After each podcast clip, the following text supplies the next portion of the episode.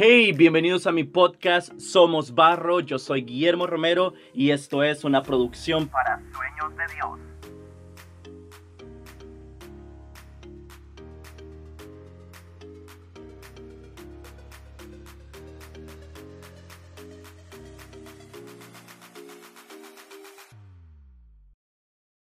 Hola a todos, gracias una vez más por estar escuchando Somos Barro el podcast que te desafía a ser moldeado por Dios. Hoy vamos a hablar de un tema muy interesante titulado Tocó al intocable, basado en Lucas capítulo 5 versículos 12 y 13. Sucedió que estando él en una de las ciudades, se presentó un hombre lleno de lepra, el cual, viendo a Jesús, se postró con el rostro en tierra y le rogó diciendo, Señor, si quieres, puedes limpiarme.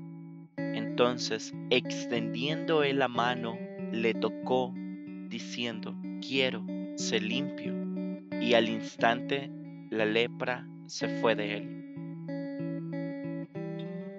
Platiquemos del contexto de esta enfermedad. Y para empezar, ¿qué es la lepra? La lepra, conocida también como la enfermedad de Hansen, es una enfermedad infecciosa y crónica, caracterizada por lesiones y heridas de la piel. Ahora, ¿qué dice la Biblia sobre la lepra?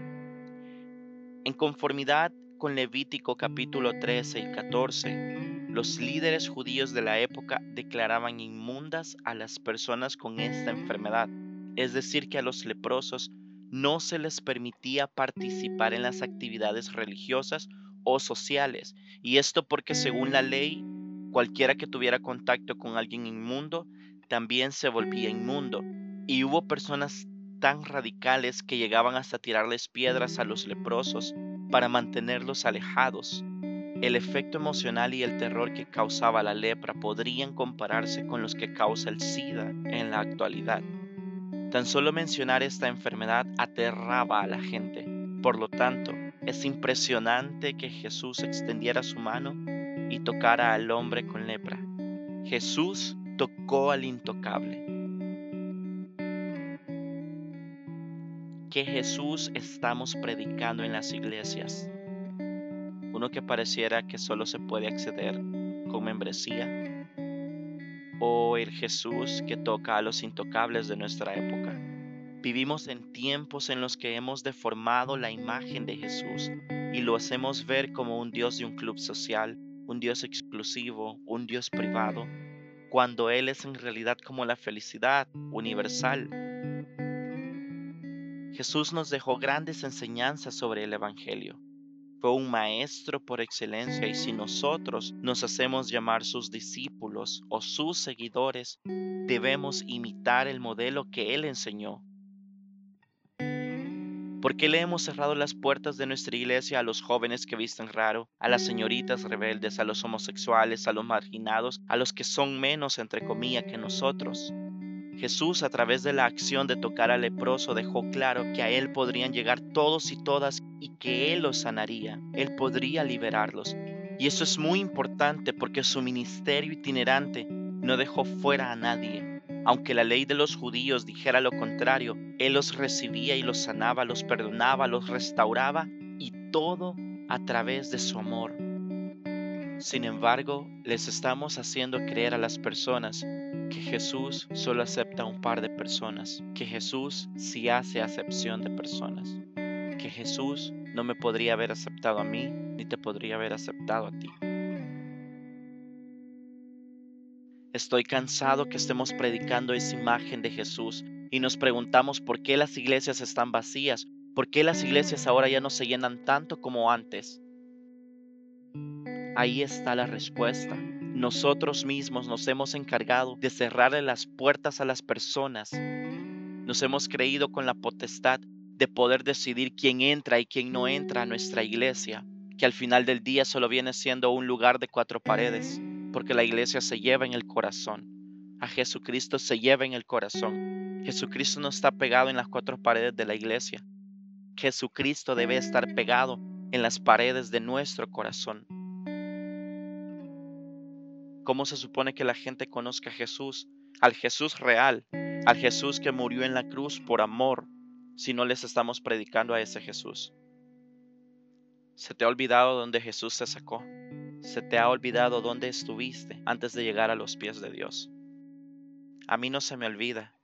Sé del lodo cenagoso del que Jesús me sacó. Lo recuerdo todos los días porque de ahí Jesús me libró y porque ese ha sido mi trampolín para poder contarte mi testimonio y poder hablar del Jesús que sí liberta a las personas, del Jesús que sí ama a las personas con un amor genuino, con un amor real, ese amor que te recibe, que te abraza y que te puede transformar. Porque no sos vos en un púlpito gritándole a la gente que los va a hacer cambiar. Puedes gritarle todos sus pecados en la cara si querés. Eso no los va a hacer cambiar Solo Jesucristo a través del Espíritu Santo puede hacer esa transformación real. Pero vos pretendés que con gritarle los pecados a las personas en su cara van a cambiar. Vos crees que a tu iglesia tienen que llegar las personas ya transformadas para poder dejarlas entrar. Si a Jesús hubieran llegado los sanos, si a Jesús hubieran llegado los que ya eran libres, si a Jesús hubieran llegado las personas que no tenían problemas, ¿a dónde estaría la historia de los milagros de Jesús? No existiera. ¿Por qué Jesús recibió a esas personas en su condición en la que estaban? Porque Él necesitaba manifestar su gloria a través de estas personas y mostrar quién era Él en realidad. Jesús se involucró con los raros, Jesús se involucró con los que la gente veía mal. Jesús se involucró entre las personas en el mundo. Y nosotros estamos esperando que esas personas cambien para que lleguen a nuestra iglesia. Somos nosotros los encargados de ir a buscarlos. Jesús lo dijo en Mateo, vayan por el mundo y hagan discípulos a las naciones. No les dijo quédense sentados esperando que las naciones vengan a ustedes. Se trata de predicar el Evangelio, se trata de poder contar las maravillas que Jesús hizo, hace y seguirá haciendo. Y si vos que estás escuchando este podcast has pasado por momentos en los que te han visto mal, en los que te han rechazado, en los que con la mirada prácticamente te han sacado de la iglesia, perdonalos. Jesús no es así. ¿A dónde hemos dejado el amor de Jesús?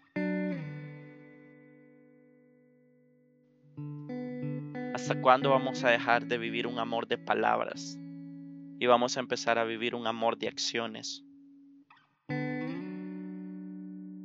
Como cristianos genuinos, tenemos el compromiso de tocar a los intocables de esta época, de este tiempo. No es posible que nos quedemos sentados en la iglesia, entre las cuatro paredes. Ser cristiano no es un trabajo de oficina, ser cristiano se trata de un trabajo de campo.